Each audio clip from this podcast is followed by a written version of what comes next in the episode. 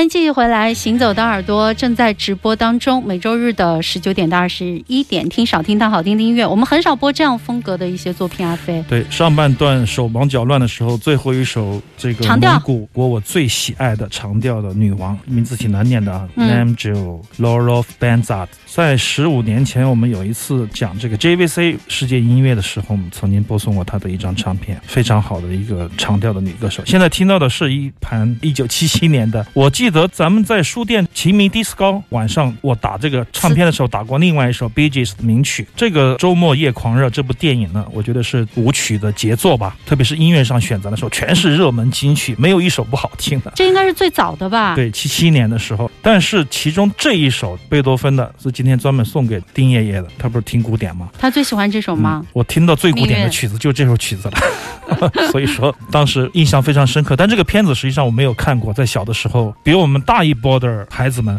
嗯应该看过，包括霹雳舞什么的，都是比我们大点的孩子会去追捧这样的电影。我们有时候都被困在家里没时间看，后面我才看的。然后他的音乐确实很棒，这个磁带音效也非常的好，里面的全都是金曲，B G 是嗯不用说了。现在听到这个 Walter Murphy，我觉得贝多芬的五号命运交响曲可能就是通过这个也吸了不少的流行乐的粉丝吧。不管怎么样，因为七七年呀，你想，其实正儿八经我们听到后面有很多的那些名字，我就不说了、对，这个也是七六年的这个九十年代出了好多。流行榜冠军曲嗯是一首纯乐曲，在整个的七十年代末和八十年代初，几乎是十年中间吧，大量的纯乐曲，不是唱歌的人啊，嗯获得的这个排行榜的这个冠军曲，是非常了不起的成就，也是个很特别的年代。因为你没有黑胶机了，只有磁带，那么磁带我觉得最好表现的就是七五到九五。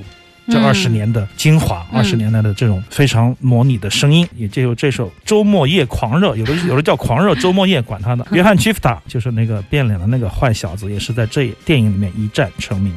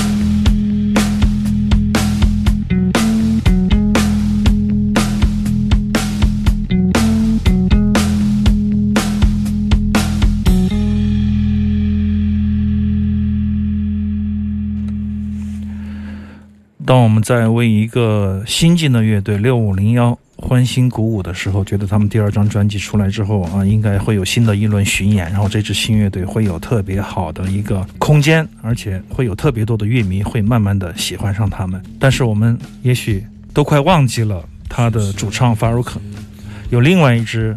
成立快三十年的乐队，我觉得二十七八年了吧。傀儡乐队又回来了吗？这个名字，傀儡又回来了。怎么回来的呢？在抖音上复活的，我不知道怎么回事。这个疫情，我觉得让很多很多的趣事儿发生，就是书店的，包括提前在耳朵群里面的少强，强强就在预告了，傀儡呃六五零幺要直播，法如克要做那个抖音啊，可以说这个名字吗？要找他们收钱吧？没关系，好，而且你看，然后我我就没有下载那个软件。B 十还做了 B 站，反正就这疫情啊，发生了很多新科技。然后大家看的书也多了，听的音乐也多了，思考的也比平时更。有效了，有深度了，表达的欲望有可能也比以前要强一点了。所以说我没有我没有那个软件，我的同事书店的同事就在看。要感谢强强，他又跑过来说他们有新歌了，我赶紧说法尔克，我说你有新歌了，我听不到，没有那个软件，能不能在节目里播一下？他就说他得给我钱我才下，我不是那种一般就能下一个软件的人。但是法老非常好，给了我们这首歌，给今天的所有的耳朵的听众听到年后的第一期直播能够听到傀儡乐队，真的是太让人。唏嘘不已了，而且这首新歌明天他们将在虾米会首发发布这首新歌。说到傀儡，第一次听到傀儡的时候应该是二零哇十年了。那个时候我听到一张小样，忘了是马妹儿给我的还是张东给我的。我听到了这个电视机，我说中国还有这么好听的摇滚乐，我说太棒了这首歌啊。然后我最喜欢的就是电视机和羊，我觉得虽然说是非常早的作品，但是无论他怎么演绎，都是一首。特别经典的摇滚乐的作品，经典的中国摇滚乐的作品，我觉得在这方面，傀儡做出了特别杰出的贡献。随着时间的越来越久，它的音乐性、它的张力会越来越香吧。当然，傀儡跟六五零有区别，傀儡我觉得更抒情，但是抒情的后面的冷峻，两者是一模一样的，只是说一个选择了蜜糖里的折刺，一个选择了黑暗中慢慢接近你的脚步声。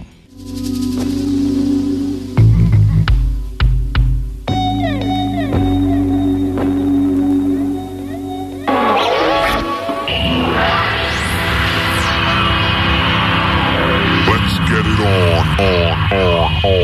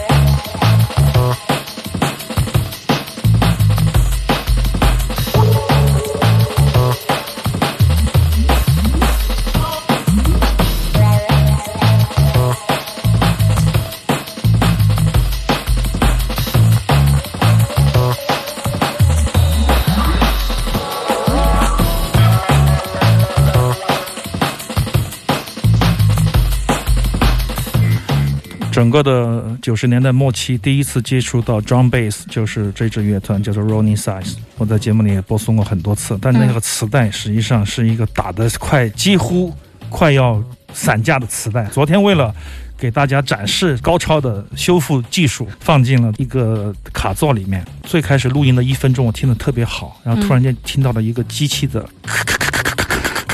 你心疼坏了是吧？我一打开，发现它的这个壳裂了，裂在了机器里面。天哪，还可以这样吗？因为打口打的太厉害，我没有修复，就直接散着的，快松散了，我就放进去。那你还能把盒带打开？有的时候就会卡住。然后它播了一会儿以后就开始散架，后面的散架的声音我就不跟大家听了啊，这是这是我必须要播出这首歌，即使没有时间也要播出来，因为我花了巨大的心血，将近一个小时才把这个带他的尸体从这个卡座里面掏干净、掏出来，然后卡座就不动了。里面还有好多碎渣是吧？